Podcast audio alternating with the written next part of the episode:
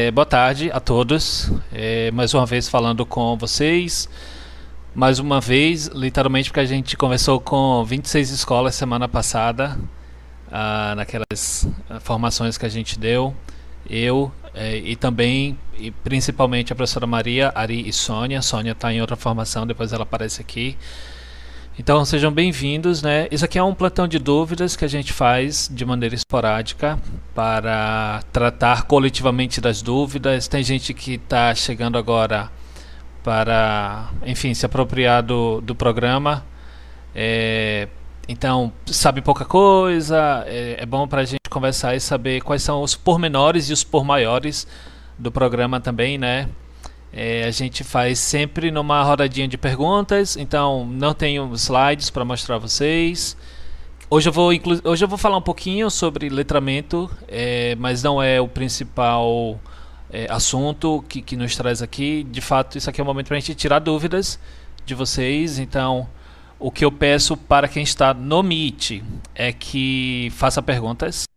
É, pode abrir o microfone, a câmera, conversar com a gente, tá? Pessoal que está lá no YouTube, eu consigo checar também o bate-papo, então vocês podem fazer perguntas lá no chat, dar sugestões, fazer reclamações, enfim, é um pouquinho de diálogo aqui. E aí, oportunamente, na hora que alguém de repente falar sobre letramento, eu vou mostrar o material aqui que a gente produziu, que a professora Maria viu hoje, gostou bastante, né, Maria? E daí a gente conversa um pouquinho sobre isso, tá bom? Vou deixar Maria e Ari se apresentarem e aí o canal tá aberto para vocês, é, enfim, fazerem perguntas para a gente, tá bom? Maria. Boa tarde a todos, né? Mais um plantão de dúvidas e trocar experiência mesmo, né? Estamos aqui. Eu sou Maria José Barreto, eu sou formadora dos anos iniciais, trabalho no CEF, Serviço de Ensino Fundamental do DED, com o professor Everton, com a Aristóteles e também a professora Sônia, que está em outra formação, além dos outros formadores. Então, é um momento muito riquíssimo. Ontem nós tivemos uma, uma, um plantão de dúvidas simplesmente emocionante, porque a gente tem relatos muito bons dos professores, que é justamente isso que a gente busca, né? Essa reflexão e essa ação no fazer pedagógico, tendo os resultados para que os alunos tenham, dê continuidade à sua trajetória né, escolar. Então, estamos aqui. Ari? Olá, boa tarde. Eu sou o professor Aristóteles, sou formador do ProSIC. Né? Assim como meus colegas, né, eu sou também apaixonado pelo programa. É, a gente tem muito carinho por esse programa, a gente cuida muito e a gente tem muito zelo em tratar os assuntos que são pertinentes a esse programa. Ari, acho que tá baixinho. Maria, tá para você também, né? Tá, não tá ouvindo bem não, Ari. Eu acho que é o microfone, Ari. Deixa pertinho aí. É, talvez. É o microfone. Agora né? É. Então, a gente tem muito, muito zelo em tratar das coisas pertinentes a esse programa, né? Porque a gente trata ele como uma construção e realmente foi nosso, é, é um filho nosso, né? Então a gente tem muito carinho e, e muito cuidado ao tratar desses assuntos e respeito pelas produções, pelas ideias de todos, porque contribuem com as nossas produções também. Uma boa tarde a todos, queremos todas as dúvidas para que possa prosseguir com sucesso as trajetórias de sucesso dos alunos que a gente pretende traçar. Boa tarde. Ótimo, Ari. Obrigadão. Obrigado, Maria, também. E professores, professores, sei que tem coordenadores também, ah, algum, alguns diretores entram sempre também. O momento é de vocês, tá? É, eu sei que a maioria participou das últimas formações que fizemos. Então fiquem à vontade, vamos tirar dúvidas. A dúvida de um ajuda a dúvida do outro. É, é nesse esquema que a gente faz. Tem, tem dado certo, né, Ari e Maria, que a gente tem feito isso desde o começo do ano. Infelizmente, de, por causa da pandemia, a gente não pôde estar nas escolas como nós pretendíamos, mas nos aproveitando desse, desse, dessa facilidade né, que tem de fazer reunião, que eu sei que às vezes enche o saco, né? Eu hoje ouvi algumas reclamações de que tem, tem muito encontro online, enfim, cansa, mas esse plantão de dúvidas ele é opcional e a ideia é que entra quem está com dúvida para tirar, quem pode tirar, quem não pode tirar depois entra no YouTube e vê qual foi a pergunta. E esse é um momento síncrono, mas a qualquer momento vocês podem nos enviar perguntas, dar sugestões, enfim, nós somos nós, nós somos bem construtivistas de modo geral, no sentido de ouvi-los é, e, e, caminharmos juntos, né, de construir juntos. Então, professores, por favor, fiquem à vontade, tá? Para fazer perguntas nesse momento.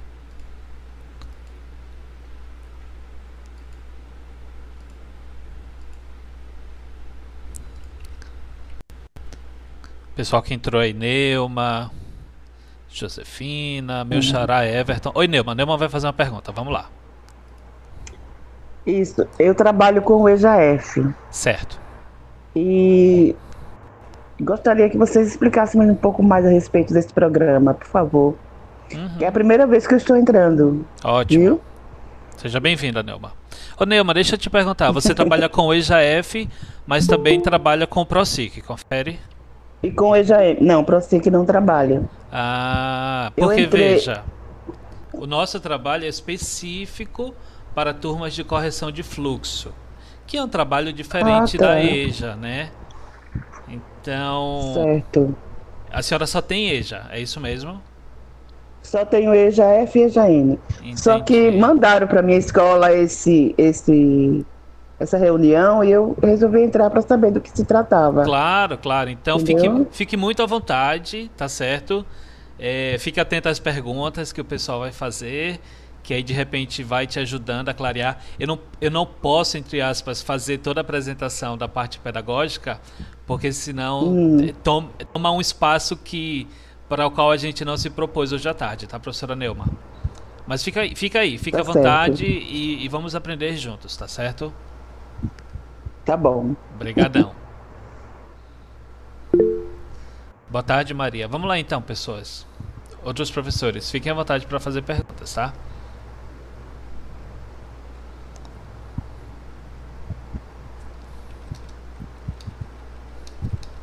Tô verificando aqui no, se no YouTube alguém fez. Boa tarde. Boa tarde, Josefina, Boa tarde. né? Josefina, Josefina, sou do, sou do Garcia Filho, aqui de Baúba. É, eu gostaria de saber, a atividade diagnóstica, fica a responsabilidade de quem essa atividade? Quem é que vai colocar com os alunos? Já tocou no ponto, né, é, né, Maria? Que a gente, que eu falei, na hora que tocarem, vou falar sobre letramento. Excelente, professora Josefina. Veja só. É, deixa eu falar o seguinte: a atividade diagnóstica ou avaliação, né, tanto faz chamar uma uhum. de uma maneira ou de outra, ela serve para que a gente é, estabeleça um, dois parâmetros que a gente trabalha e que está dentro da nossa proposta metodológica e pedagógica, que é entender o nível de letramento e de numeramento dos estudantes, certo?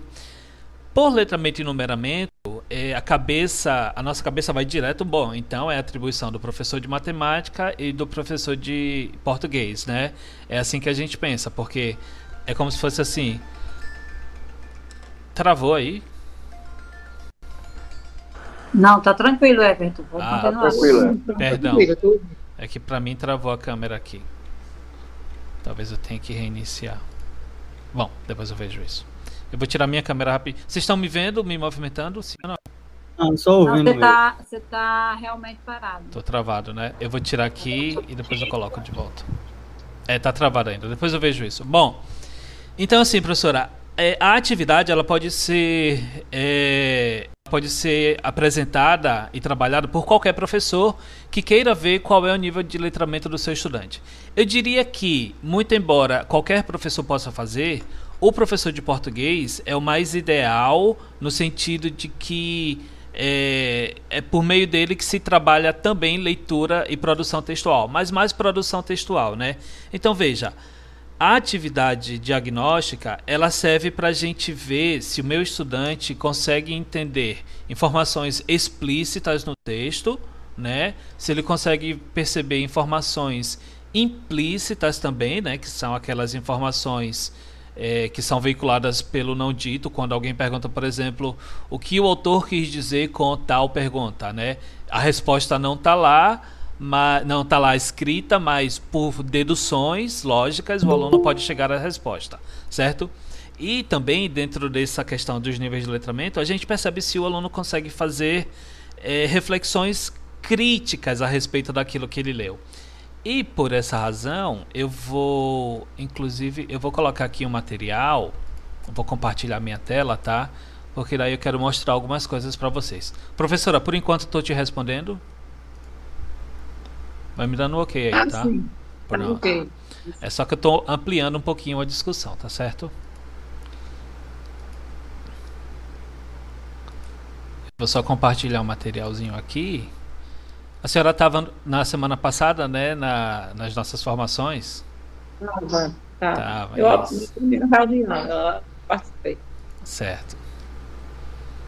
Então a senhora vai ter. É, não vou conseguir mais habilitar minha câmera por enquanto, mas depois eu faço isso. Pronto, eu vou compartilhar a minha tela aqui para mostrar a vocês uma coisinha.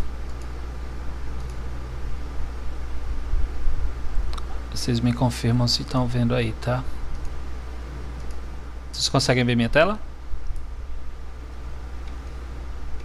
Sim, agora sim. Agora sim. Ótimo. Bom, isso aqui é uma atividade que a gente finalizou nesses últimos dias, né? É uma atividade diagnóstica 2. Ela traz os personagens dos cadernos de atividades é, do programa. Essa é a Karina. E a gente colocou a Karina de propósito com, com esse fundo bem feminino para falar de algo que por muitas vezes é talvez é um pouco masculina demais, que são jogos de videogame, né? Então é para provar um pouquinho que menina joga videogame sim também, né? E a gente traz esse tema aí que é um tema é, que os alunos gostam bastante, que é o Free Fire. É um joguinho, né, de Battle Royale. Battle Royale é um tipo de jogo que o estudante é, joga e é ele contra todo mundo e vence o que sobrar por último ou a equipe que sobrar por último, enfim. Mas como é um, um tema que eles com toda a certeza vão se dedicar a ler, porque fala com eles, né? Por isso que a gente resolveu trabalhá-los. Enfim, bom.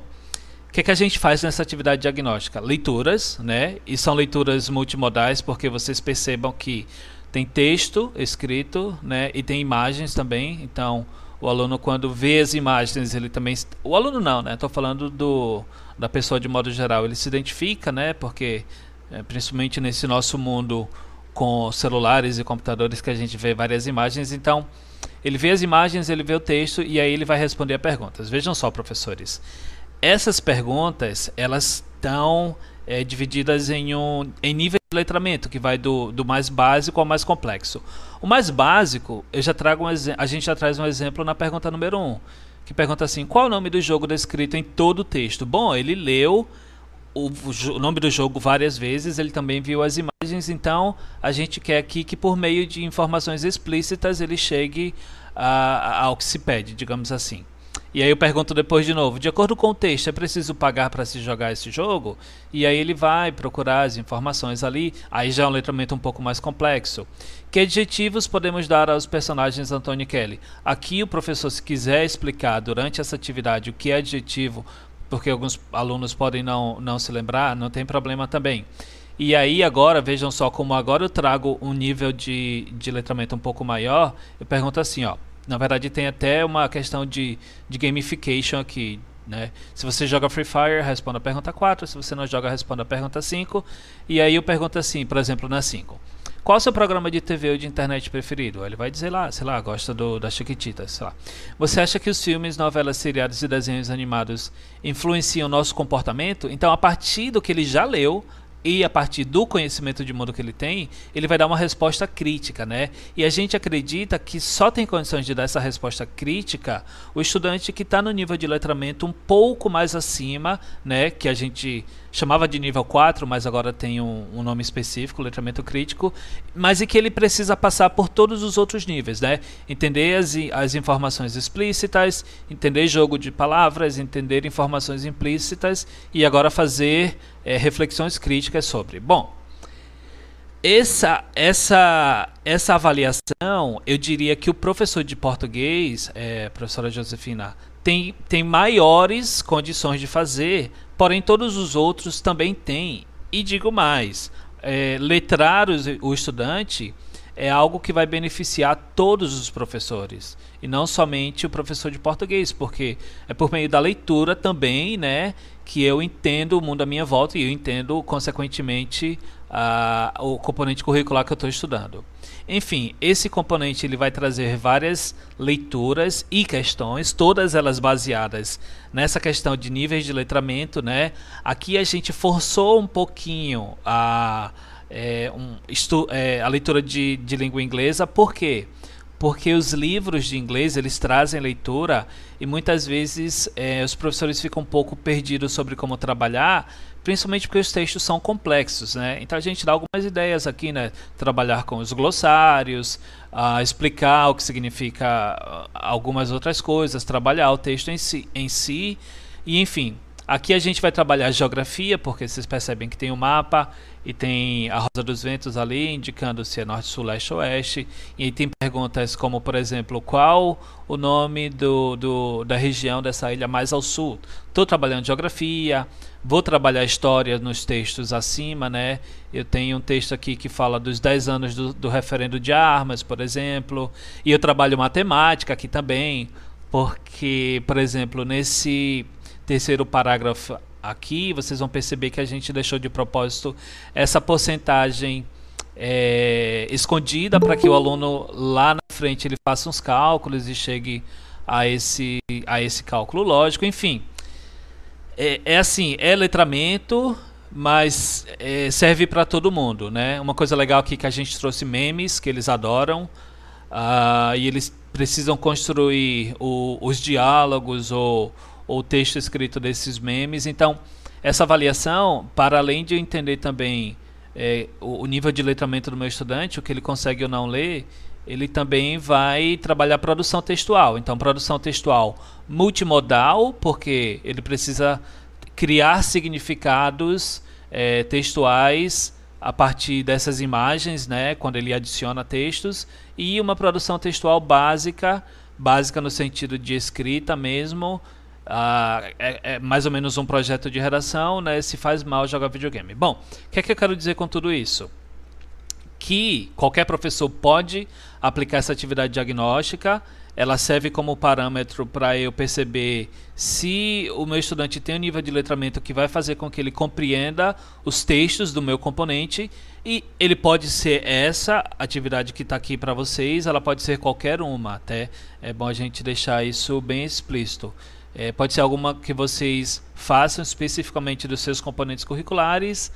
Enfim, fiquem à vontade. É, também nessa pasta que está lá no nosso Drive, que é do programa, a gente traz aqui, eu vou mostrar um, um pedaço de Word para vocês, que são as respostas, né? Que, que nível de letramento é aquele de cada pergunta, né? Então, quando eu pergunto qual o nome do jogo descrito em todo o texto, é letramento fundamental é, de acordo com o texto, é preciso pagar para se jogar esse jogo. É um letramento lógico, porque ele já precisa fazer algumas deduções, enfim. Tá tudo aqui. E aqui também tem o guia do professor para essa atividade diagnóstica, que ele fala sobre níveis de letramento e de numeramento. Vai servir para que vocês usem como parâmetro, tá? Não sei se respondi sua pergunta, professora. Você me dá um feedbackzinho agora. Respondeu sim, viu? Muito obrigada. Por nada. A senhora quer complementar? Eu, eu só gostaria de saber mais outra pergunta. Posso? Claro, fica à vontade. A casa é sua. É que eu estava eu tava olhando os cadernos da terceira fase.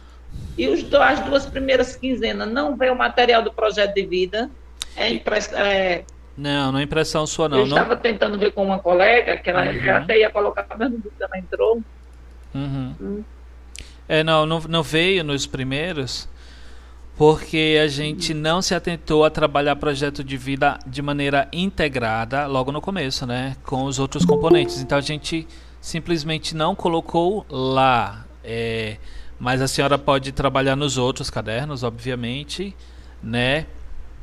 E a gente está preparando algumas coisas também para trabalhar projeto de vida é, como cadernos, enfim, material mais, mais palpável, certo?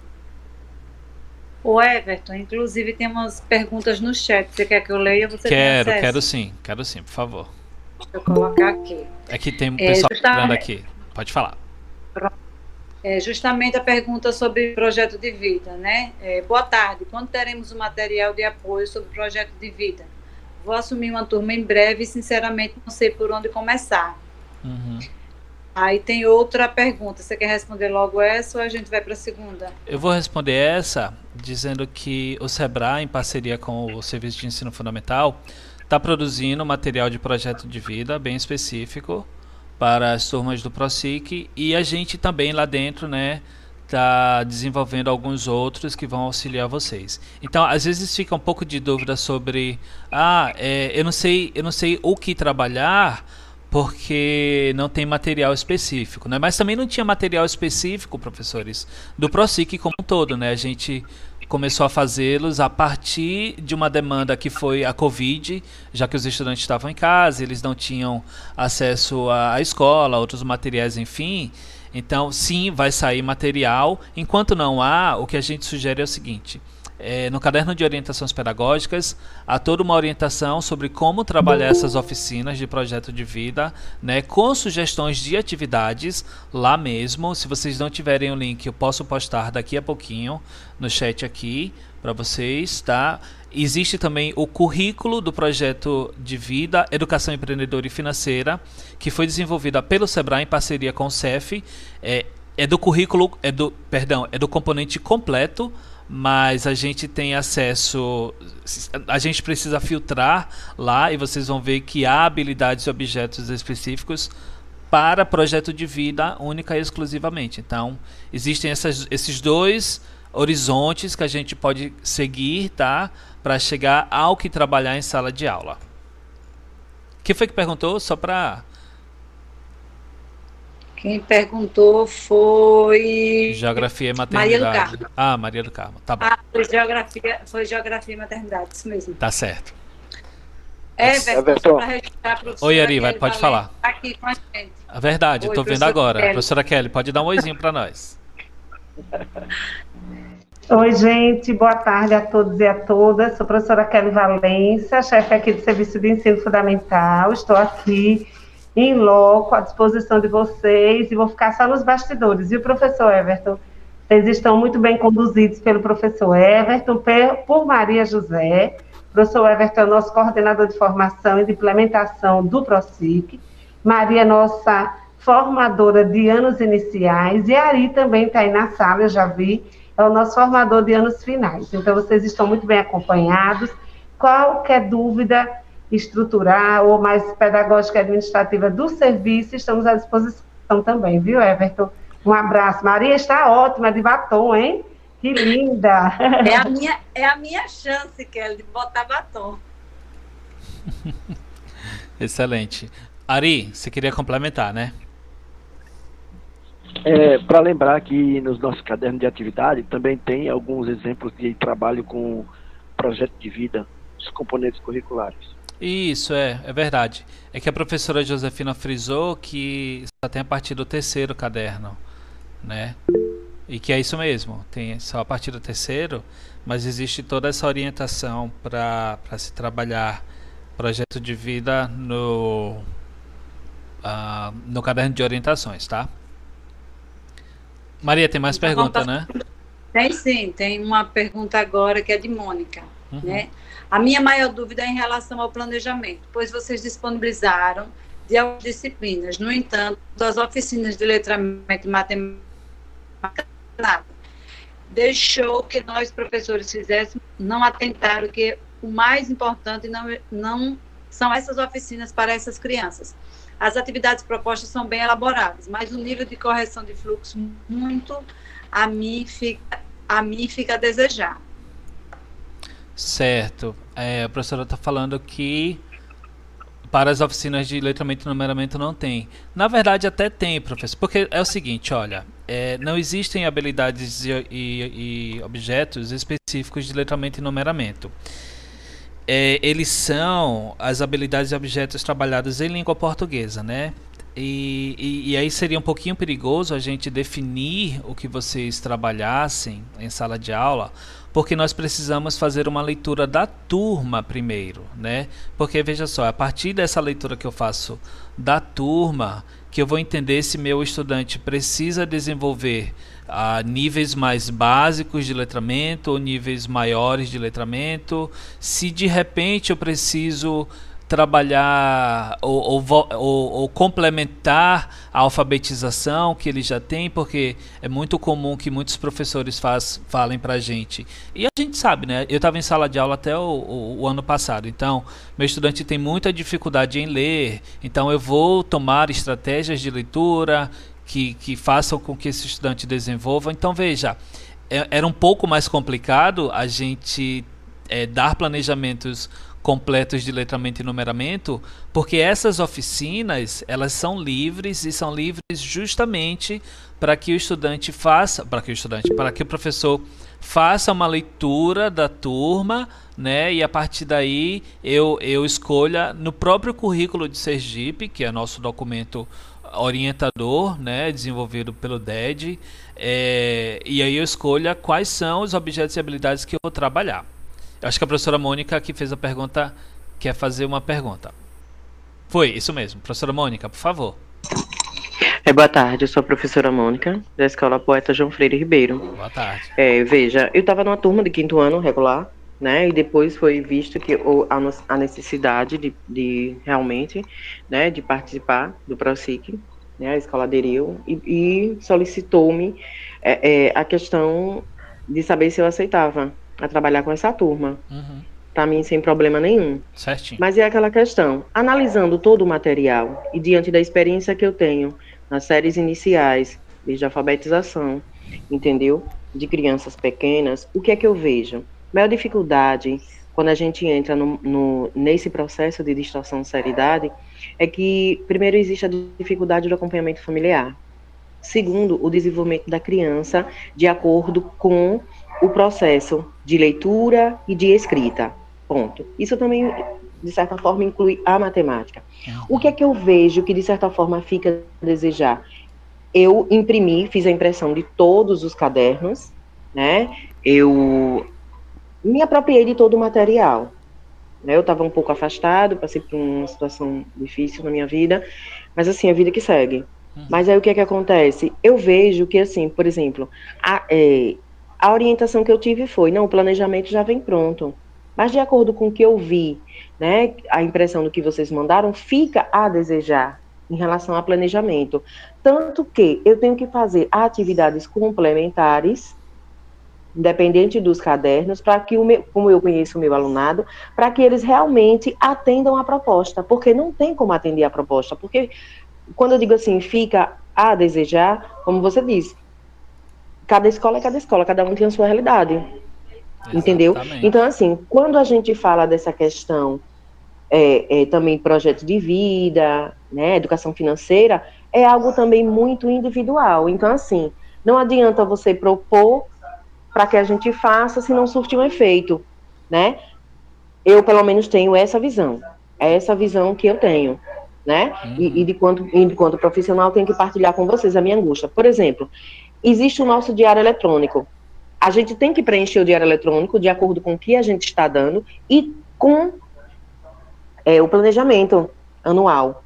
O planejamento da quinta série regular é uma forma, para o ProSIC vai ter que ser outra. Ah, não, a gente é para preencher de acordo com o planejamento que vocês têm do ProSIC. Mas é aquela questão, é, é, é um, são planejamentos, que são propostas que vocês fazem muito curtas. Eu não vou estar repetindo o assunto. Porque existe uma gama de coisas onde eu, posso, eu, que eu posso estar interdisciplinando com os meus alunos e fazendo várias atividades. Então, assim, a minha dúvida é essa. Eu, uhum.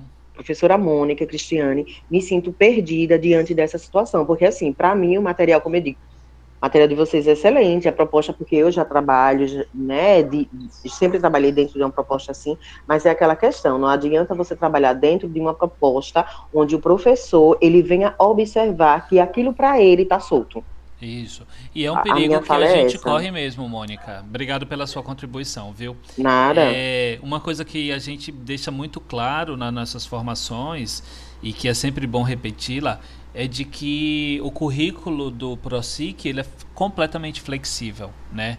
E a principal razão para que o currículo seja flexível é que o estudante que está em, em distorção idade série, ele repetiu de ano uma, duas ou três vezes, ou seja, ele já viu todo o conteúdo para aquela série que ele está repetindo e a partir disso a gente então não precisa fazer com que o estudante veja tudo de novo. E aí existe esse perigo de, por exemplo, de, de como a senhora falou, tá solto, tá solto mas a senhora tem essa autonomia de, a partir da leitura que a senhora faz da turma, decidir o que é que a senhora vai entregar de conteúdos, né, como a gente fala de modo geral, para essa turma, então é, o nosso material ele é uma sugestão de atividade, né? Então ele é um material complementar, ele não é obrigatório, é sempre muito bom deixar claro isso. A gente faz ele bonito daquele jeito para que vocês usem mesmo, mas ele continua sendo complementar, ele continua sendo é, optatório, optativo, optatório não existe, optativo, né? Então você pode utilizá-lo e você pode aprofundar com as suas, uh, com as suas aulas, com o material didático que ele já tem, principalmente com o material didático, porque o PNLD é essa conquista histórica que a gente tem que se utilizar sempre, né? Então, fica solto se você pensar que você pode trabalhar qualquer coisa, mas esse qualquer coisa que você decide trabalhar com esse estudante que já viu tudo, né? É, ele pode ser trabalhado da forma como a senhora quiser, certo?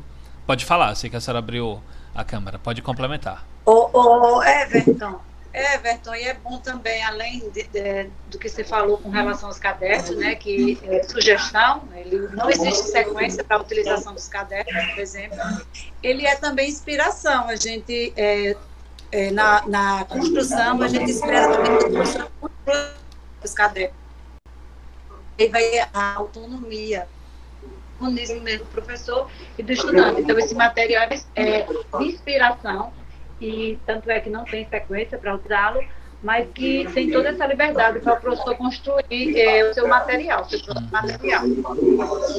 Perfeito, é, é, realmente. Então, o fato de estar participando hoje era para realmente ter, tirar essa, essa, dúvida, né? entendeu?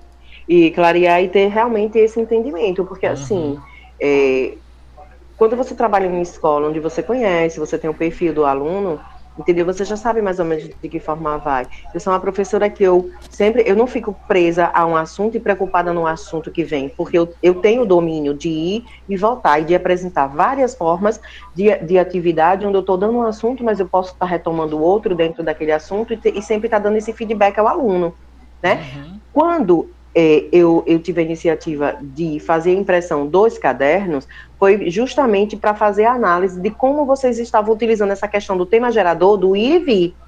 E foi isso que eu senti falta. Né? A, como eu falei, a proposta é boa, ela é, mas em cada atividade que a gente elabora, a gente também tem que saber aonde a gente vai e aonde a gente volta, porque o processo de letramento para uma criança que ela está numa, numa, numa distorção de série idade que você vem trabalhar é que realmente ela tenha a apropriação daquilo que está sendo dado para ela, para que ela realmente tenha aquele clique e que ela encontre um pontinho para ela ir. Então, é por isso a minha indagação. Né? Uhum. E muitas vezes a escola, a escola, ela passa tudo muito para a gente, tudo muito bonitinho, e de certa forma é como se dissesse assim, é assim, faça. Só que eu sou o, o tipo de, de, de, professor que eu ainda eu tenho certas coisas que eu não me conformo. Até porque eu sei até onde eu posso ir. Claro, claro. Então, assim, eu, então, por isso, toda a minha dúvida, porque a partir de agora eu vou não, não, não só estar tá utilizando das orientações, entendeu? Mas bem como também colocando o meu, o, o, o meu ponto de vista. Porque eu estava me sentindo presa a isso. É tanto que quando eu fiz a, a observação de que é, é, ia ficar repetitivo, entendeu? É, eu tive colega que me deram orientação assim, ah, eu estou repetindo. Eu disse, mas eu não, eu não acho que eu deva estar repetindo. Eu posso até dar um determinado assunto, mas para eu mostrar que eu estou fazendo, eu também posso colocar dentro de outro contexto. Eu não posso repetir o mesmo que eu dei. E a minha dúvida era em relação a essa. Exatamente. Muito obrigada, viu? Por nada, Pelas professora. explicações. O, Ah. As pessoas que já se conformaram não vão mudar o mundo, né? Então, parabéns pela inconformidade, né? De, de- dessa perturbação no bom sentido de que deixam entender o que é que eles estão se propondo. E a nossa, nossa ideia desse, desse diálogo é justamente essa, né? De, de maneira geral, a gente passa as informações para as escolas, então nós formamos os gestores, mas a gente quer formar os professores também até para ter essa devolutiva, né? Será que todo o material que a gente está preparando, será que as orientações que a gente está dando estão certas, estão no caminho certo? Será que a gente precisa repensar uma prática ou outra? Então esse momento serve para isso. Queria te agradecer, tá bom? E te falar que, olha, Ah, bem, não tem, não tem problema repetir, mas claro, a orientação que te deram de que vai, vai repetindo, não, a gente precisa progredir, os estudantes precisam progredir no aprendizado deles. Né? Se eles virem uma coisa só a, a vida inteira, que aprendizado se tira disso, na verdade? A repetição é, é, é importante? É, né? Professores de educação física que, que o digam, né? O quanto que a repetição ah, de movimentos é importante para se criar memória muscular. Estou dando um exemplo, obviamente, mas você está certa. E a gente vai repensar algumas coisas sim. Muito obrigado, viu? Nada, fico feliz em poder ter contribuído. Ah, que bom. Maria, tem mais pergunta ali? Tá desligado.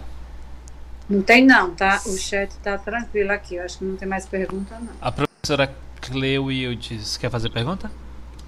É, na verdade, a professora Geografia e Mater- Maternidade colocou que perfeita colocação da professora Mônica, ela tinha essa mesma dúvida. Por isso que é tão importante esse plantão de dúvidas, porque uma dúvida de um já é a dúvida do outro. Perfeito. Ótimo. Boa tarde, Everton e todos que estão me ouvindo. Como o Everton falou, é, meu nome é Cleuildes, trabalho no José Carlos de Souza, na escola. É o seguinte, eu já me acostumei mais com a ideia do ProCit. É algo que a gente vê, porque eu já tive, eu não fui professora, mas eu assisti várias aulas que eu sou muito curiosa daquele curso que teve para o que se chamava de acelera. Se liga aí, E para mim foi um curso, desculpe de estar falando de coisas passadas, que mais contribuiu para o desenvolvimento intelectual dos alunos. E assim, eu vejo que esse daí, em relação ao Acelera, tem muitas coisas parecidas. Só falta ter um coordenador que você sabia, não sei se você entendeu, que estivesse só para o PROSIC dentro da escola.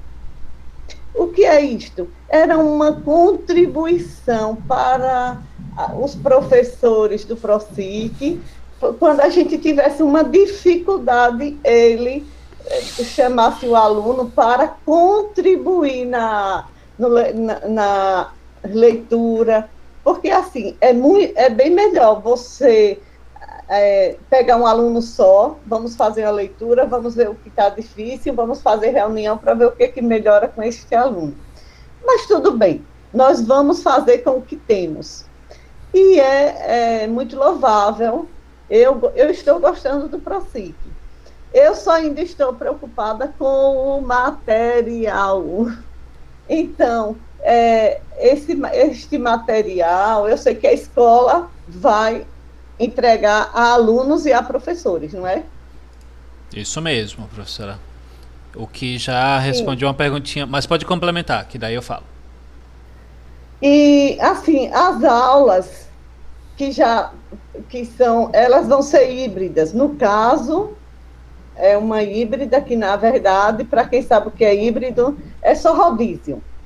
Estas aulas do, do, do Estado, na verdade, não são híbridas, são rodízios de alunos. Mas quando a gente vai colocar na forma de aula, para assinar as aulas, até hoje eu não assinei nenhuma aula que eu tive esta dúvida. A gente vai colocar presencial, híbrida, remota já não é mais, né?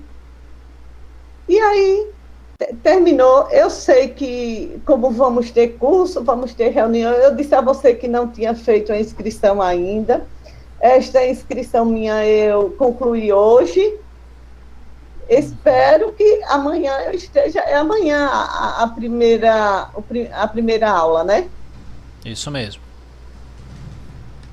Então, eu é híbrida, essa aula que nós vamos é, formar é híbrida, é, é, que nós vamos assinar é híbrida, é presencial. Vamos, vamos tirar dúvidas aos pouquinhos, tá? Deixa hum. eu te falar primeiramente, muito obrigado pela. Eu não conheci o, o Se Liga e Acelera. Não sei se Ke Kelly você participou do Se, do Se Liga e Acelera, então Kelly daqui a pouquinho vai falar um pouquinho pra gente sobre é, essa comparação, que a senhora falou que era bem parecido. É, é, bem parecido, né, de algumas coisas. De fato, a gente não tem um coordenador por escola para trabalhar o ProSIC especificamente, mas é, até essa escuta é, ajuda a gente a pensar nessa possibilidade, sim.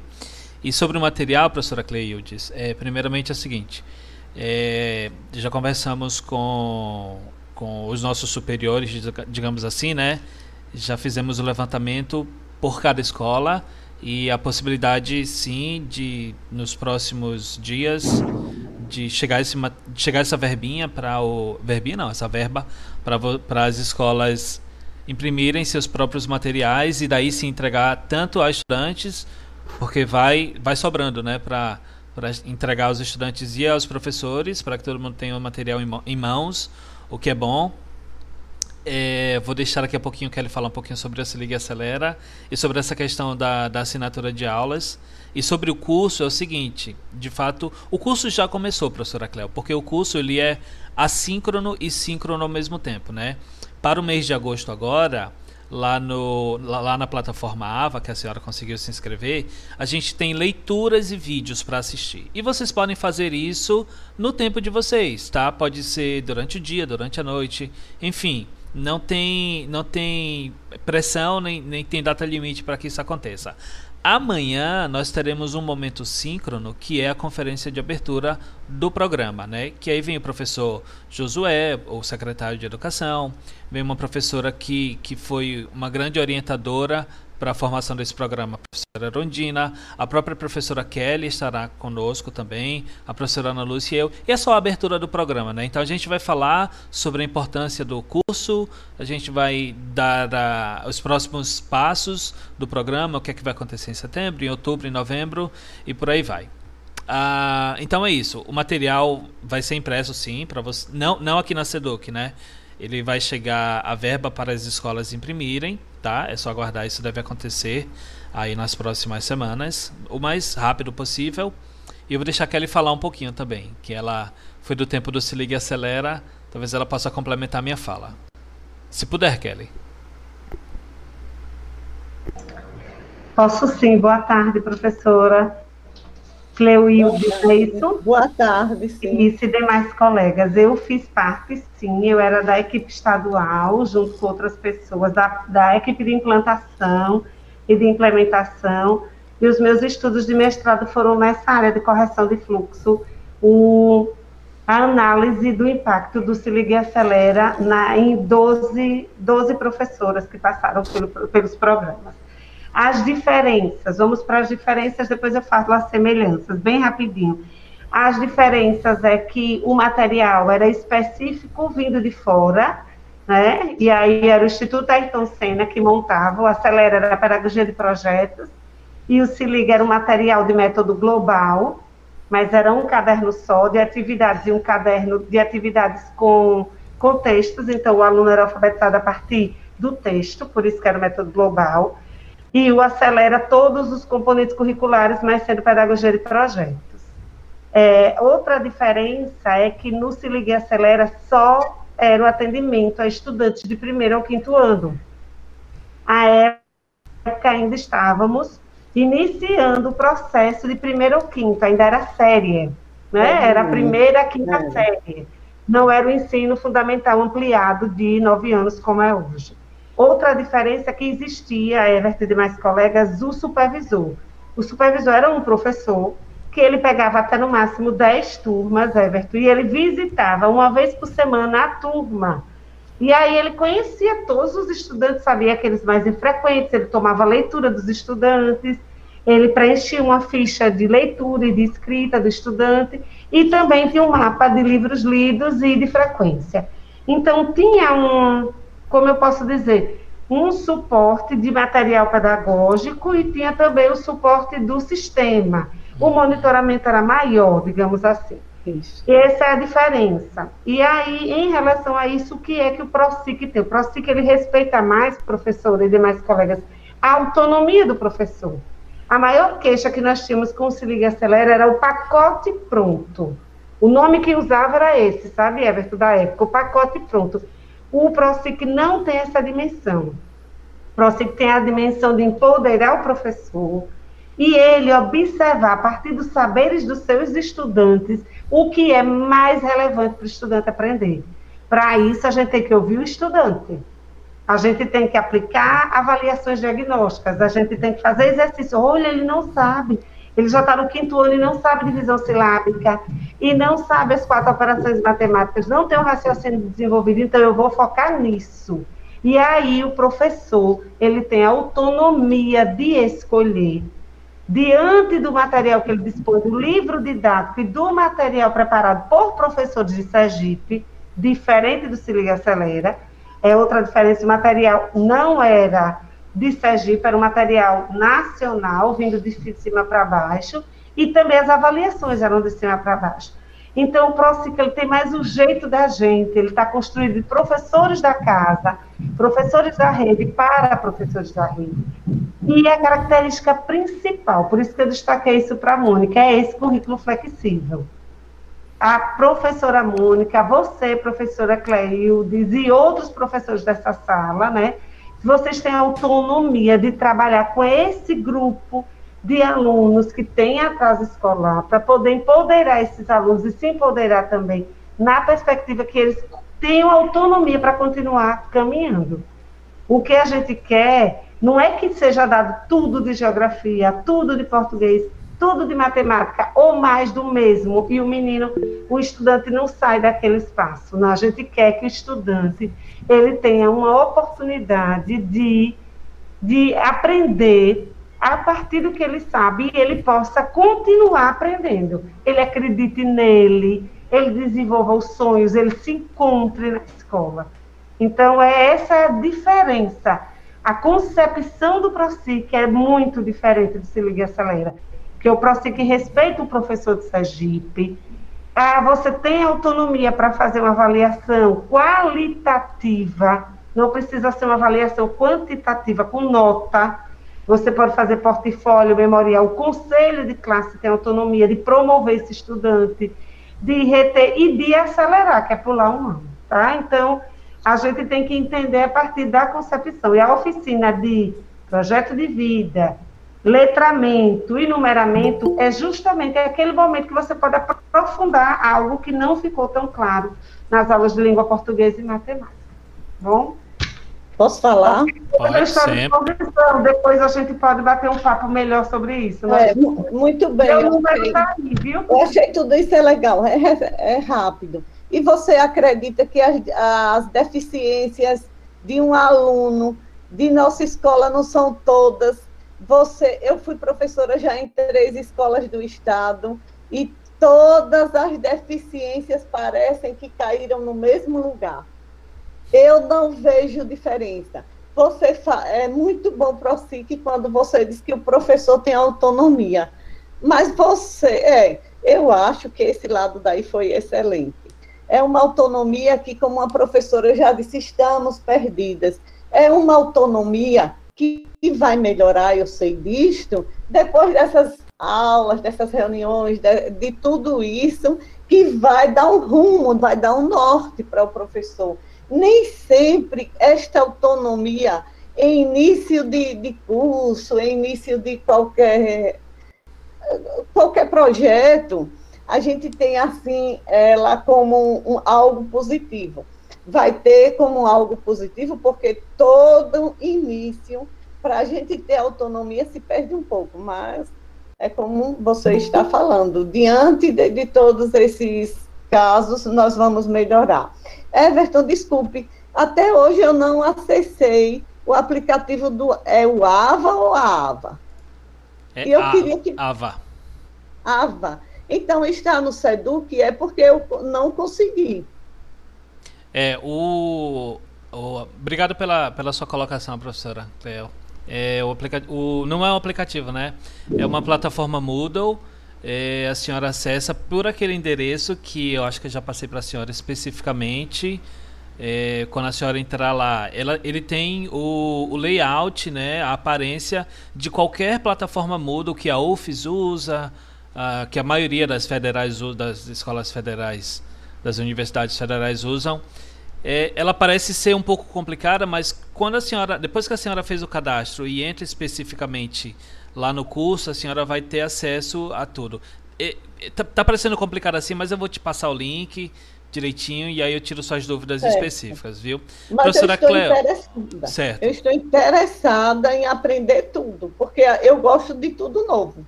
Claro. E vou falar assim, ó, é, mudança de concepção, ela é ela gera um conflito interno, porque eu estou acostumado a fazer isso de uma certa maneira há muito tempo e de repente chegou, estou falando assim bem de maneira geral, de repente chegou a secretaria com essa proposta nova e agora eu estou agrupando todos os meus alunos problemáticos num lugar só.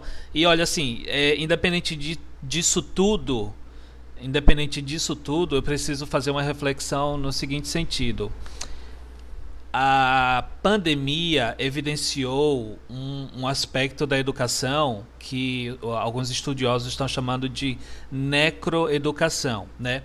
É uma é uma é um, é um termo que ele vem de necropolítica, né? Quando o Estado ele ele escolhe quem vai viver ou quem vai morrer, é bem pesado assim mesmo. E a necroeducação, ela escolhe quem vai ter acesso à educação e quem não vai ter. Então, muito embora e o estado de Sergipe ele é exemplar nisso de ter uh, espaço para todos os estudantes de qualquer idade, né? Você consegue matricular seu filho, se você é adulto, você consegue se matricular nas escolas. Só que a pandemia, por causa dessa questão de eu tenho acesso a dados de internet ou não, ela trouxe essa questão da necroeducação mais para perto. Então veja, nós estamos vivendo um momento em que os nossos estudantes às vezes não têm acesso. Eu estou dizendo às vezes para ser um pouco mais bonzinho, porque eu sei que muitos, né, uma grande maioria não tem.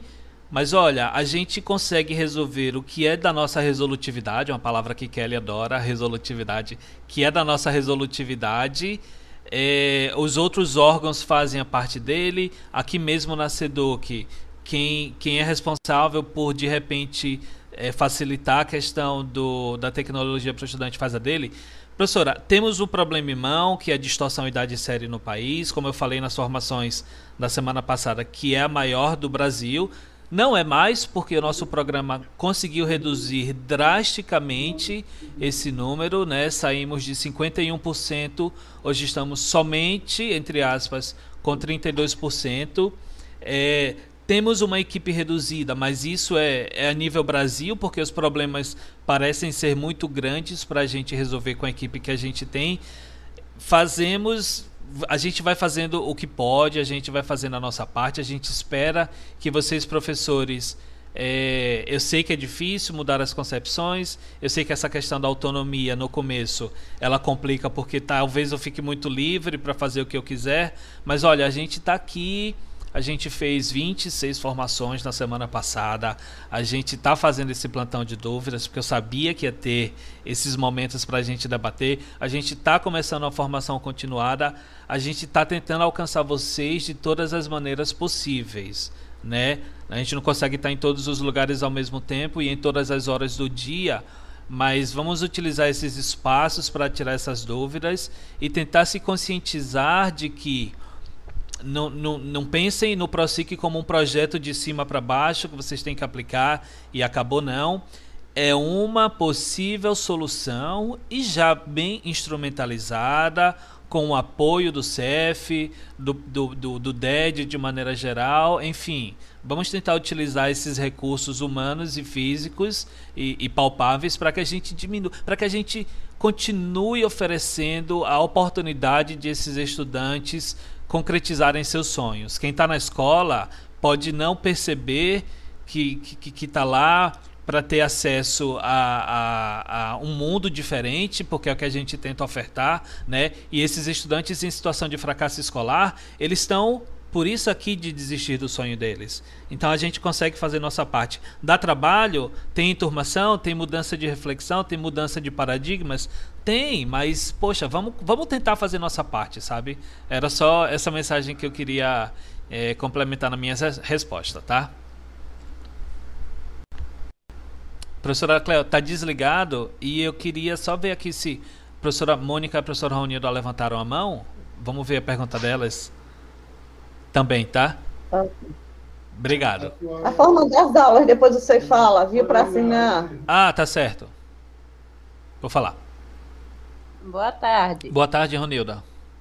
É, Everton, eu tenho uma dúvida sobre o planejamento da oficina de letramento e numeramento, porque eu já cheguei na reunião já um pouco atrasada, então eu não sei se vocês já falaram sobre isso. Ah, tá bom. Bom, é, a, o planejamento ele segue os moldes dos outros componentes, tá? E aí fica é. sempre a dúvida assim, então quais objetos e habilidades eu vou colocar nesse planejamento? Veja, são os mesmos objetos e habilidades de língua portuguesa para letramento, matemática para numeramento, né? O ideal é que, ah, eu não sei que conteúdo trabalhar, vamos fazer uma atividade diagnóstica, vamos fazer uma avaliação diagnóstica para entender o que é que esse aluno sabe e para entender também o que é que ele não sabe e ver o que é que eu preciso complementar, tá?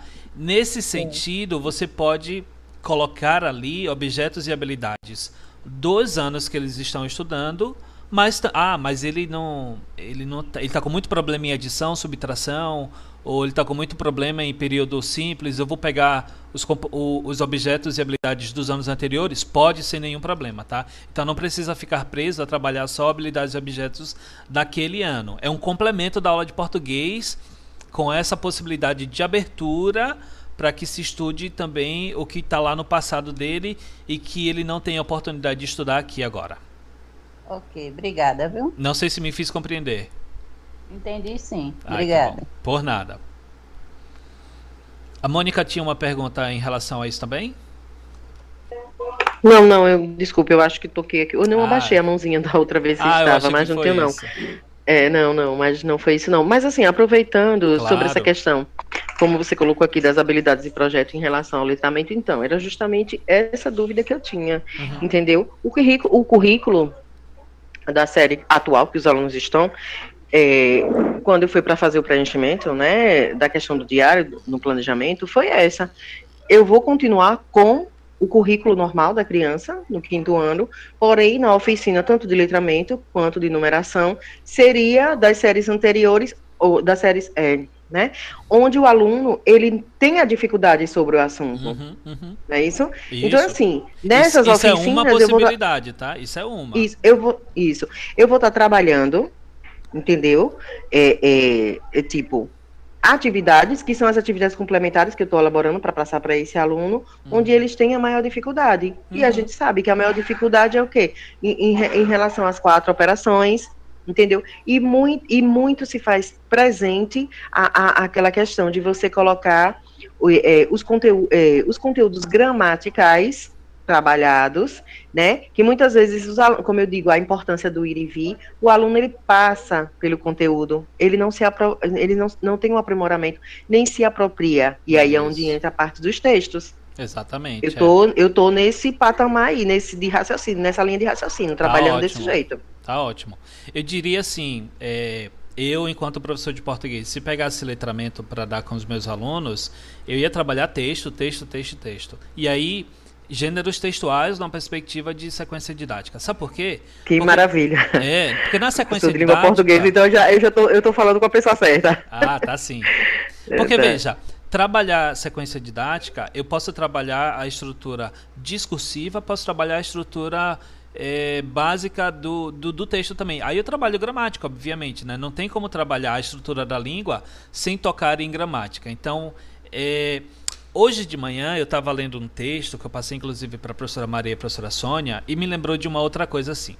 Ontem eu ouvi uma discussão é, em algum. Não vou lembrar exatamente onde foi. Ah, tá. Foi na, na devolutiva da Prova Brasil. Que diz assim: Ah, mas meus alunos têm preguiça de ler. Aí eu fiquei refletindo assim. Eu acho tão perigoso falar que nossos estudantes têm preguiça de ler, porque eu, eu vou considerar um estudante que tenha algum acesso a um celular.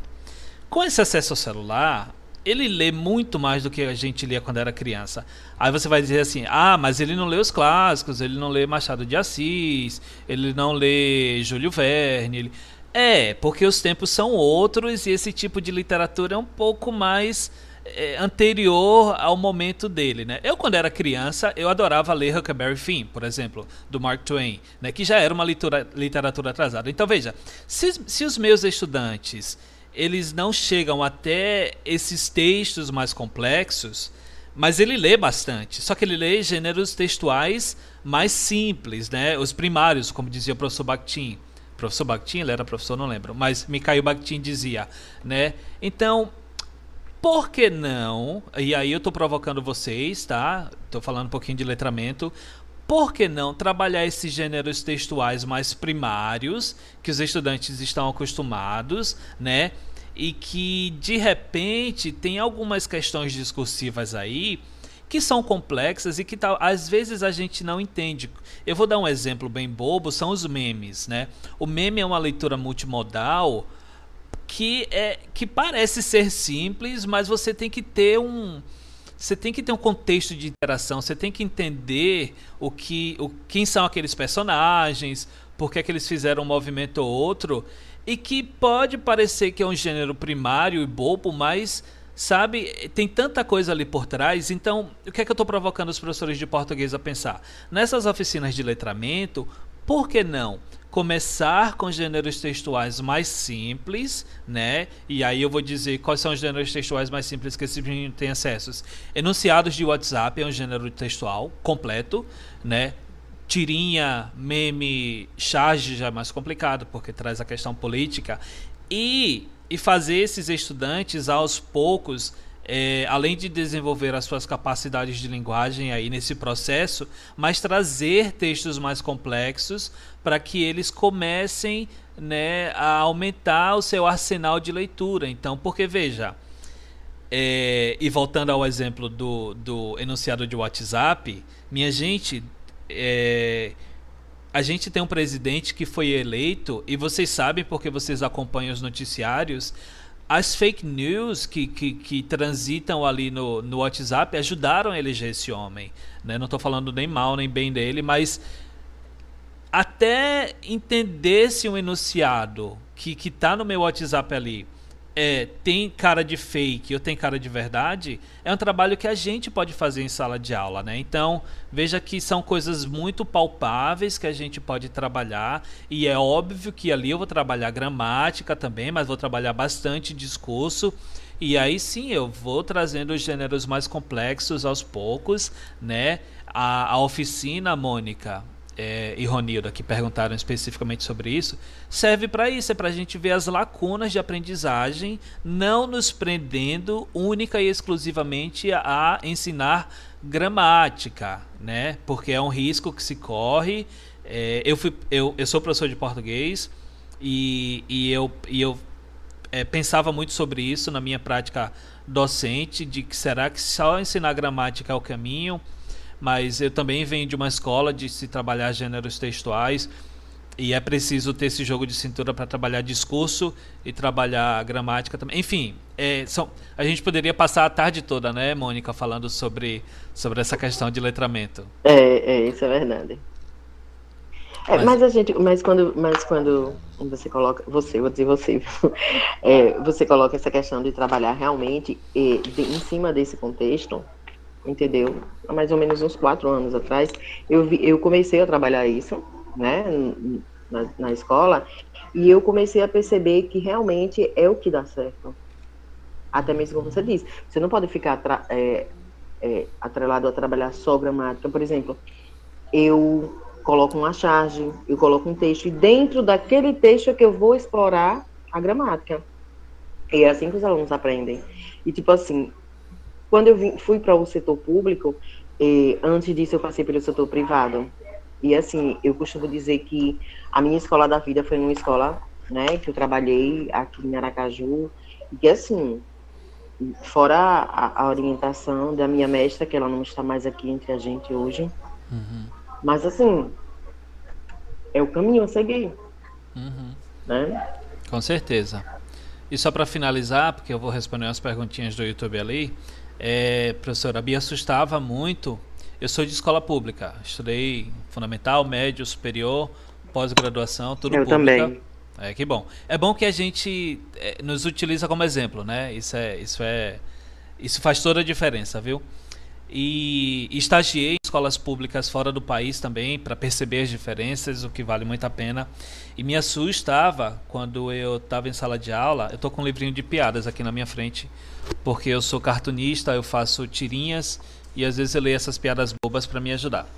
É, e aí eu faço assim: eu estou com o livro aqui e faço uma interpretação de texto com o menino e eu deixo eles um pouco solto para eles responderem. E aí toda hora me levantava alguém e dizia assim, professor, a resposta da letra A é daqui até aqui. Uh, e a resposta da letra B é daqui até aqui. Aí eu me pergunto, peraí, eu estou ensinando esses meninos a interpretar texto ou a fazer cópia do livro? Porque cópia do livro é fácil, né? Eu faço assim, pegue a página 87 e copie toda aí. E é uma estratégia que se usa assim, porque, como a gente falou, a repetição ajuda a, o menino a, a, melhorar a sua coordenação motora fina, essas coisas todas que vocês já sabem, mas ensinar interpretação de texto não é só ensinar o menino a copiar e colar. Não. Então, nessas horas de letramento, das aulas de letramento, vamos também ensinar os meninos a compreender o texto e parafrasear. Olha aí uma estratégia. E aí a gente pode uma, duas semanas só parafrasear, para depois ele escrever com suas próprias palavras, para depois ele fazer reflexões críticas. É como eu disse, é, nosso papo aqui dá pano para a gente conversar umas 5 horas sobre isso, viu? Deixa eu responder bem rapidinho as perguntas é, lá é, do YouTube. Isso é verdade, isso é verdade. Viu? A gente volta aqui a falar sobre. Ó, o pessoal do YouTube está perguntando o seguinte: é, alunos do nono ano são obrigados a participar do programa já que não existe a possibilidade de serem acelerados, mas somente promovidos, ninguém é obrigado a nada aqui. É, eu gosto de deixar isso bem claro. Veja, por que, que é vantagem para o menino do nono ano estar na turma do ProSIC? É, eu, vou dar, eu vou dar dois exemplos bem, bem práticos. O primeiro deles é que ele já reprovou de ano pelo menos uma vez, talvez duas, talvez três vezes. E daí, quando ele como ele está nesse processo cansativo de reprovação de ano, ele está mais uma vez vendo tudo. Então a gente não está preocupado só com a aceleração dele, porque ele só vai para o primeiro ano do ensino médio, isso é verdade. Mas a gente quer que ele vá para o primeiro ano do ensino médio com uma visão já totalmente diferente, talvez não seja totalmente, mas com alguma visão diferente de como é que ele pode aprender. Então, tudo isso aí que a gente está falando e que pode ser trabalhado nas oficinas ou na sala de aula como um todo, vai fazer com que o menino ele entenda a educação um pouquinho diferente ou muito, talvez. A gente tem relatos de muitos, né? Tem um vídeo na, na plataforma que a Unicef gravou com a, com a aluna Ana Caroline aqui de Sergipe e que ela já repetia muitas vezes e com, compra-se que ela conseguiu se ver nesse lugar diferente, tendo acesso a uma visão de mundo diferente por meio da, das leituras e do aprendizado que ela teve. Então, e ela agora ela quer ser pedagoga. Veja como a gente vai mudando aos poucos, né? Então, vale a pena deixar esse menino do nono ano no ProSIC? Vale. O homem não se banha duas vezes no mesmo rio, né? Então, vamos banhá-lo no mesmo rio da educação, mas de uma forma diferente, até porque as águas que estão passando ali são outras, mas para que ele tenha uma, uma, uma visão diferente, enfim, e, e, e prossiga com seus estudos. Samara também está perguntando lá no YouTube se todo o material deverá ser xerocado. Não tem livro para os estudantes? Samara, tem o um livro didático que continua sendo um recurso magnífico e excelente para eles. Como eu falei um pouquinho antes, vai chegar um recurso para que a escola tire cópia desse material, tire cópia, imprima, não sei, isso vai ser uma, uma logística de cada escola, mas para que todo mundo tenha acesso a esse material, lembrando que nosso material ele é complementar, ele não precisa ser o guia definitivo do estudante em distorção. É um material que a gente preparou com todo carinho e que conversa com o estudante, sabe? É, ah, ah, ok. Cleusa está falando. Cleusa não, Gonçalo Hollenberg está falando. É que alguns reprovaram nos anos anteriores, mas estão fazendo o nono pela primeira vez. Hum, caso a se pensar, então, é, professor do Gonçalo, professor professora, vamos conversar um pouquinho pessoalmente sobre isso para a gente entender mais especificamente essa, essa informação. E daí Cleilza está perguntando se a gente vai ter um curso para quem iniciou o ProSIC no segundo semestre. A gente teve uma conversa com as escolas, eu não sei se a Cleilza estava. É, o curso de formação continuada serve para isso também. E se, Cleilza, a sua escola quiser uma um, uma conversa com os formadores específicas para vocês se apropriarem melhor da proposta pedagógica e que tire dúvidas e que a gente acompanhe. acompanhar vocês a gente acompanha, certo? Mas é, então não tem um curso para quem iniciou o ProSIC agora. A gente cadastrou as escolas e fizemos aquelas reuniões na semana passada.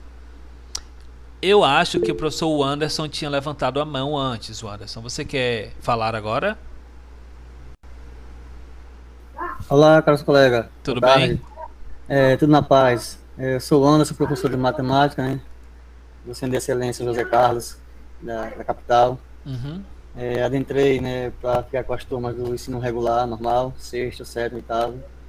Porém, né, teve um, umas defasagem lá e acabaram tirando uma série lá e incluíram o POSIC, né?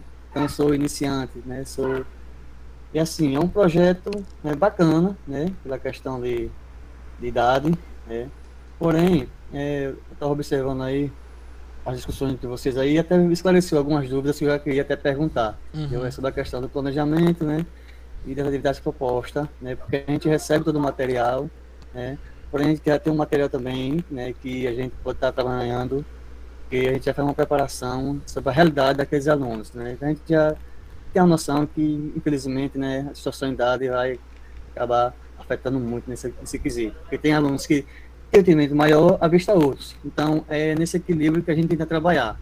Né? Mas mesmo assim, com o material que, é, que nos passam, né, a gente observa que tem alguns temas que ficam um pouco soltos mesmo. Né? Da questão mesmo do, de eles mesmo não ter aquela auto-interpretação. Né? E como eu estou trabalhando com numeramento, eu até fiquei um pouco perdido por essa questão. Porque digo, não, eu vou aplicar, né, porque eu já trabalhei no EJA, né, no colégio, que era EJA. É um pouco diferente, né? Lá entrávamos sistemas transversais, mas também tem a ver, né? Aí, basicamente, que algumas coisas vocês foram discutindo aí, já foi já me tirando as dúvidas e aí tá tudo ok, né? Uhum. Aí eu só queria é, colocar o seguinte, é, esse, esse, essa turma ProSIC aí, o processo assim, de avaliação é, diagnóstica aí, né? Porque, assim, eu estou com o oitavo, nono ano do ProSIC. É, então, no, caso aí, o processo de avaliação deles é, não vai ter interferência nenhuma no processo de passar eles, assim, no caso, dar prosseguimento à, à sua série. Né? Por exemplo, se está o, o, o, aluno do oitavo né, e o aluno do nono, é, o processo de avaliação vai ser o mesmo, porém um vai para o primeiro e o outro vai para o nono, nesse quesito aí, né? Só que ele tenham mais noção sobre essa questão aí de, né, de espaçamento entre séries. Certo. Tá, tudo bem. Obrigado, professor Anderson, pela sua dúvida. É, eu entendi. O senhor quer saber assim, como é que vai se dar a avaliação do estudante? A avaliação, é, professor Anderson, ela pode se manter da maneira como você sempre fez, Obviamente que respeitando que o estudante que está ali nessa sua turma específica, da quarta fase, oitavo e nono ano, você está passando é, conteúdos do oitavo e do nono ano, obviamente na sua avaliação vai ter do oitavo e do nono ano. A gente sugere também que você é, de repente pense numa maneira diferente de fazer avaliação, né? trazendo as qualitativas é, e, na, e, menos quantitativas, né? Então, é, tudo bem, claro, né? O professor tem a liberdade de passar a avaliação da maneira como ele bem desejar. A gente traz sugestões de, de, de, de, de trazer avaliações distintas, né? Mais processuais também, que você avalie durante o semestre inteiro, ou que você se utilize de outras uh, outros processos avaliativos. Mas aí o que é que acontece com esse estudante quando encerra o ano letivo e que você colocou as notas e tudo mais? É, diferentemente da turma regular, onde o estudante pode reprovar em uma matéria, Aqui o estudante ele vai ser avaliado por um colegiado de professores, né, que é o conselho de classe. Então, acabou o ano letivo, o conselho de classe se reúne e aí vamos decidir o futuro de todos esses estudantes. Existe um instrumental já feito certinho para vocês preencherem, tá, professor Anderson? E Sim. aí o estudante tem duas possibilidades. Ele pode ser promovido, ele pode ser acelerado. O promovido vai apenas para a série seguinte. E esse promovido foi o estudante que teve uma média razoável durante o semestre, tá? Então, o aluno que está no oitavo, ele vai simplesmente para o nono ano, tá? E o do nono vai para o primeiro ano, porque é para onde ele pode ir. Esse estudante do oitavo, que tem uma média muito boa, ele poderá ser acelerado para o primeiro ano. Eu vou trazer o exemplo agora aqui para a terceira fase, porque muitos professores estão nessa situação. Na terceira uhum. fase, eu tenho estudantes do sexto e do sétimo ano. Estudante que tem a média razoável, que vai apenas. que ele passaria de ano normalmente. Quem está no sexto vai para o sétimo, quem está no sétimo vai para o oitavo. Tá? O estudante que tenha aí uma, um desempenho mais que satisfatório, mais que. enfim, melhor do que a média, ele vai acelerar. Então, o do sexto vai para o oitavo e do sétimo vai para o nono, que ocorre a aceleração. Entendi. Uh, era basicamente mesmo isso, colega, porque uhum. eu estava questionando isso, porque a gente conhece, né? Uh, não, a gente não, não dizer que a gente não conhece ainda presencial porque estava para retornar, né? Mas, assim, a gente trabalha, como tu trabalha no remoto, né? A gente vê né, a questão, né? né, de conhecimento mais aprofundado de uns de outros. Claro, então, claro. Tanto do oitavo como no nono. Então aí fica essa flexibilidade. É uhum. É mais bacana, né? Tá show. Tá esclarecido. Pronto, professor. Qualquer dúvida, estamos aqui, tá? Tranquilo, tranquilo. É, deixa eu ver o chat aqui. Maria, você consegue acompanhar? Não sei se Maria tá ali. Sim, sim, tô ah, aqui. Pronto. É. Tinha umas perguntas ali no chat, né? Tem, mas é mais é, concordando, né? Mas é, Cleilza colocou assim: como trabalhar o livro didático se os estudantes estão em turmas misturadas? Uhum. Quer tá. responder logo essa?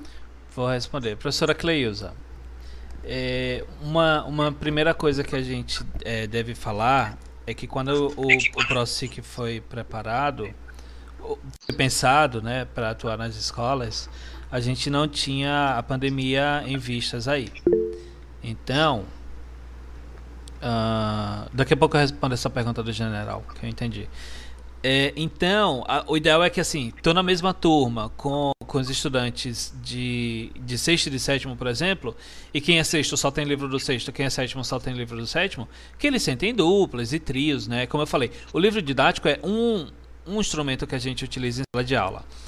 Por conta da Covid e do afastamento social e do fechamento das escolas, foi que a gente começou a preparar o material do programa, porque ele já trazia as habilidades e objetos de sexto e do sétimo ano, né? Com a volta às aulas, a gente sugere o seguinte: é, primeiro que os estudantes que estão afastados vão ter só os seus livros. Mesmo na volta, a gente ainda sugere, a gente sugere não, questão sanitária mesmo, de os estudantes estarem em afastamento social, dá um pouquinho mais de trabalho e a gente pede desculpa por isso, que o professor prepare a aula é, é, de repente é, é, digitalizando o, o, pedaço do livro que ele vai utilizar. Enfim, como o livro está para cada estudante, isso é uma, uma sugestão, tá, professora Cleusa, de, de utilização do livro didático que, as, que a aula do professor traga o que, é que o estudante precisa e que o professor prepare algumas apostilas e que de repente aí sim o livro didático pode ser feito pode servir para que o estudante faça um exercício o do sexto no sexto do sétimo no sétimo é aprofundamento de leitura enfim são estratégias para utilizar o livro didático né? Próximo ano com fé em Deus a gente vai estar de volta em sala de aula e com menos afastamento social a gente vai continuar vai vai poder voltar a fazer duplas, trios, da maneira como a gente pensou o programa lá no começo. Então, é por isso que o material que a gente preparou, os cadernos de atividades, eles são, muito embora a gente falar que eles não são obrigatórios, mas eles vão subsidiar esse trabalho do professor, porque já está tudo ali, é, o, é, assuntos do sexto e do sétimo ano juntos, do oitavo e do nono ano juntos. E claro, não precisam só ser aqueles. Ali são uma sugestão de atividades a se fazer. Vocês podem fazer as suas próprias com o livro didático, com apostilas, com vídeos, dessa maneira toda que a gente tem feito para alcançar esses estudantes em afastamento social, né? Que, que a pandemia nos trouxe a, essa criação dessa nova habilidade de, de, com os recursos midiáticos que a gente tem utilizado. Eu vou, eu vou, pode falar. Tem outra pergunta. Uhum. Eu acho que é a de general que você falou, general Siqueira. É, você quer que eu leia? Neste ano vai ser possível que o estudante tenha mais que a média possa acelerar nos seus estudos e quem ficar na média vai apenas progredir para a série seguinte. É, em um semestre, é, o professor ou professora que fez essa pergunta, eu consigo avaliar se meu estudante ele tem um desempenho mais que satisfatório e, consequentemente, ele será acelerado ou se esse estudante tem apenas uma média para passar de ano. Não se prendam nesse sentido às notas que eles já tiraram, porque as notas que eles já tiraram, se eles estão começando o ProSIC agora, foi de uma turma regular. Né? Vamos avaliar o espaço de tempo em que esse estudante está aqui na turma do ProSIC, tá? Então vamos, não é que a gente vai esquecer completamente aquelas notas, até porque elas vão ser migradas para os sistemas e elas podem ser utilizadas como parâmetro, obviamente, mas vamos tentar é, avaliar esse estudante processualmente a partir de agora, tá? Não sei se respondo a sua pergunta com isso. E se tem mais, Maria, também. E se outro professor, eu vi que Ronilda tinha levantado a mão, também pode ficar à vontade para perguntar, tá?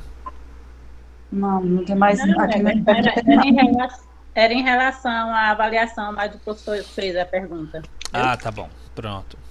Tem um, um, um, livrinho que a gente preparou no final do ano passado, que também são algumas sugestões de avaliações menos quantitativas, mais qualitativas, que serve assim para a gente se inspirar né, e ter algumas ideias diferentes.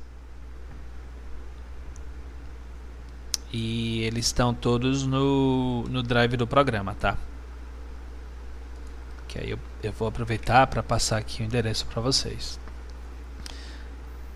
E aí vamos de mais perguntas, vamos ver o que mais. Aqui no chat, é, Cleudes colocou, as aulas serão assinadas como presenciais? Cleudes, eu não sei tirar essa sua dúvida. É, porque eu, não, eu, eu, de fato não não não passou por mim essa orientação ainda se você assina como presencial se como híbrida se como é, eu esqueci a outra opção. Eu vou pesquisar tá? E provavelmente hoje ainda tenho uma resposta e te passo uma mensagem no WhatsApp. Só peço perdão. Se Maria souber porque tem algumas orientações que não passam por nós é, Cleildes né como a gente é bem gente, específico. É bem específico. Como a gente está cuidando do programa, é, tem coisas da escola que a gente não sabe. Então mas pesquisaremos. Esta, mas esta dúvida não é só sua, não. Eu estou com as aulas para assinar e não assino porque eu digo eu vou assinar errado.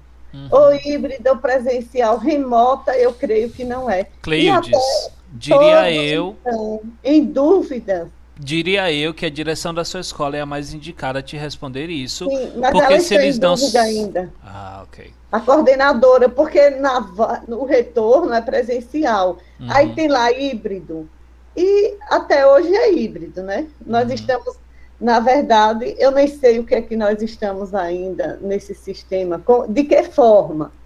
Porque a presencial mesmo é, são quando os alunos começarem a estudar. E uma turma vai, outra fica em casa e aí, aí eu estou. Elas mandaram que eu aguardasse, mas eu, eu sou muito impaciente para deixar trabalho para depois. Tá bom. Eu vou. A gente vai correr atrás também. E se a gente souber, eu te passo. É, eu estou falando que eu passo para a professora porque é, é, uma orientação que a direção precisa, a direção e a coordenação pedagógica da escola precisam ter, né? Mas a é, gente vai verdade, atrás. Tá? Não é para você. Eu fiz essa pergunta porque alguém que estivesse aí poderia saber. Eu sei que seus, seu setor é outro. e muito obrigada, viu? Por nada, Cleides. Então, se alguém souber, que por favor é. nos responda, né? Porque provavelmente alguém já fez essa pergunta e teve orientação e está assinando de uma maneira ou de outra. Obrigada, Ever. Por nada, Cleides. Desculpe que a gente não tem todas as respostas, tá? Pronto. Quem tem? Everton, aqui no chat não tem mais perguntas. É, no YouTube tem? Não, não tem não. Vou perguntar aqui se alguém tem mais alguma pergunta, mas se tiver aqui, por favor, perguntem, tá?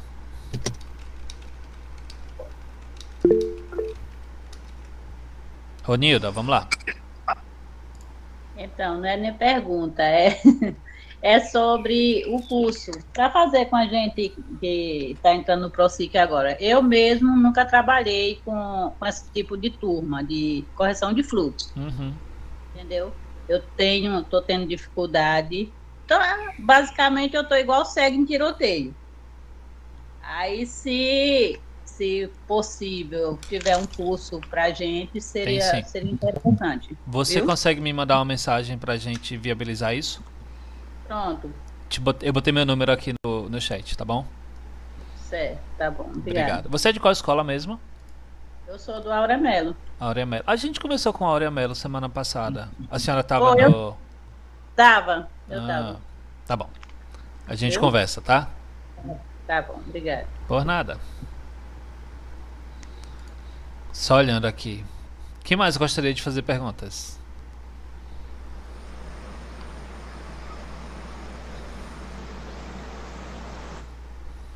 O pessoal do General Siqueira que tinha feito aquela pergunta, eu não sei se eu consegui responder. Se vocês puderem é, abrir o microfone, eu responder aqui no chat, tá?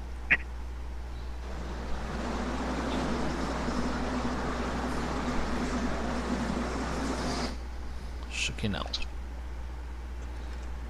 Bom, Bom então é, eu acho que é isso, professores. Eu sei que. Eu vou dizer assim. É, nosso, nossa perspectiva é diminuir a distorção no estado todo. Eu acho que essa é a meta principal. É objetivo número um: reduzir a distorção no estado de Sergipe. E para isso a gente precisa de uma mobilização enorme, porque Somos, embora o menor estado da federação, somos muitas escolas de ensino fundamental. É, então, tem algumas coisas a se mudar e eu sei que isso é incômodo, né? Toda mudança ela é pesarosa no sentido, mas quando essa mudança é por um bem melhor ou um bem maior, é, a gente a gente precisa se agarrar ao, ao pensamento do que tá para mudar lá na frente, né? E tá para mudar para aqueles para quem a gente propõe o nosso trabalho todo, né? É, e eu não estou falando de uma posição de alguém que nunca pisou em sala de aula, eu estou falando da posição de alguém que é fruto da escola pública desde o começo, de alguém que estava na escola trabalhando no chão da escola até o final, até o ano passado, até o começo do ano passado e que foi escolhido para vir para ser formador do programa justamente por causa da experiência de sala de aula. Então, é, a gente tem um orgulho danado, né, Maria, de dizer que o, o programa ele é feito pensando num público especificamente sergipano, né? Então a gente não tem, é, talvez não tenha todos os recursos que o Instituto Ayrton Senna tinha para produzir um material de ponta, mas nosso material não graficamente não deixa a desejar. É, em questão de conteúdo, vocês podem falar assim: ah, mas falta isso, isso e aquilo. É porque é uma sugestão de material, né? A gente não quer que vocês se prendam, porque senão a gente ouviria justamente o contrário. Olha, aqui é uma turma de aceleração, mas ele só vai aprender isso. E eu acho que o importante é isso, isso e aquilo outro.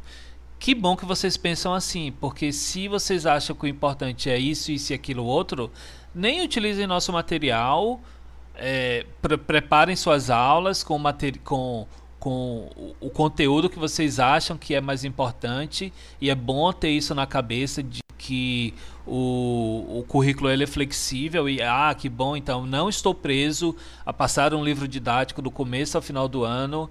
Olha eu estou falando de muitas mudanças que precisam ocorrer com os professores tem aluno resistente ao programa? Tem, né? Porque mesmo estudante que já reprovou algumas vezes, ele não quer sair da, da, daquela caixinha ali. Não vou falar nem zona de conforto, porque não é uma expressão que eu gosto de utilizar. Porque a gente deita para ter conforto, né? Então, o conforto é algo que eu busco. Eu não quero sair da minha zona de conforto. Eu quero estar confortável em várias zonas que eu transite, né? Então, é essa a ideia. Então, eu sei que até que eu fique confortável numa zona nova, professor professores. Eu preciso mudar algumas concepções é, na, na, na, minha, na minha trajetória enquanto professor, mas olha, se a gente esquecer tudo isso aí e a gente pensar no impacto que a gente é, proporciona a esses estudantes, eu acho que no final do dia eu vou botar minha cabeça no travesseiro, dizer que eu tô cansado, vou xingar Everton por, e Maria e, e Kelly e Ari, porque eles fizeram a gente passar por tudo isso, mas o estudante que também está botando a cabeça no travesseiro pior que o seu, é, ele está com uma perspectiva de melhora em sua vida, porque a, as repetições, as reprovações escolares que ele tinha agora deixam de ser uma realidade. Eu consigo, pelo menos, né, no mínimo, no mínimo, acabar o ensino, o ensino fundamental, chegar no ensino médio um pouco diferente melhorar minhas perspectivas para um ensino superior, talvez porque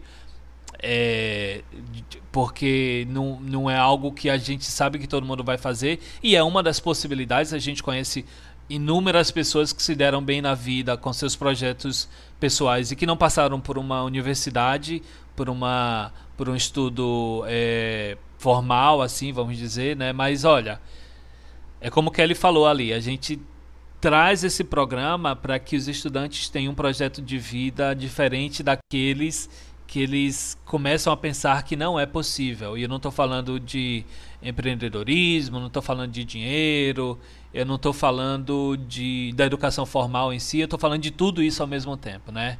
Então é essa mensagem que a gente quer deixar de despedida desse dia de hoje, lembrar a vocês, e aí a gente lembra nos grupos lá que amanhã tem uma conferência de abertura para esta formação que já está acontecendo, né?